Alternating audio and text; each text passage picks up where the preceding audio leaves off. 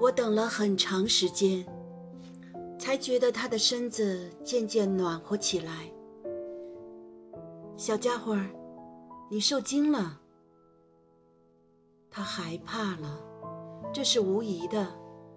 他却温柔地笑着说：“今天晚上我会怕得更厉害。”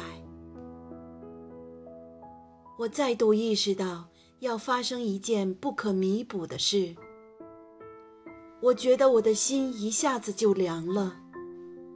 这时我才明白，我一想到再也听不到这笑声，我就不能忍受。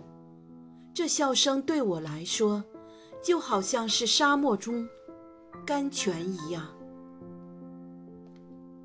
小家伙，我还想听你笑。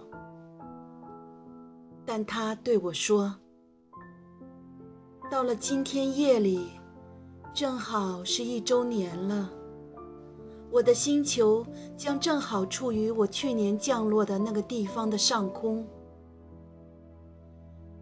小家伙，这蛇的事、约会的事，还有星星，这全是一场噩梦吧？”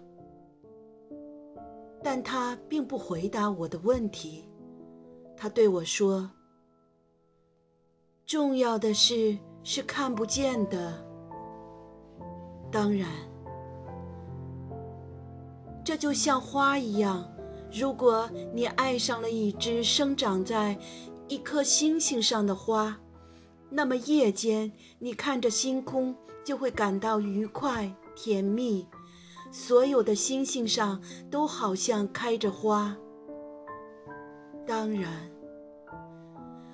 这也就像水一样，由于那露露和绳子的缘故，你给我喝的井水好像音乐一样，你记得吗？这水非常好喝。当然，夜晚你抬着头望着星星，我的那颗太小了。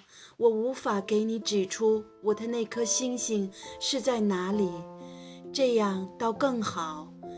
你可以认为我的那颗星星就在这些星星之中，那么所有的星星你都会喜欢看的。这些星星都将成为你的朋友，而且我还要给你一件礼物。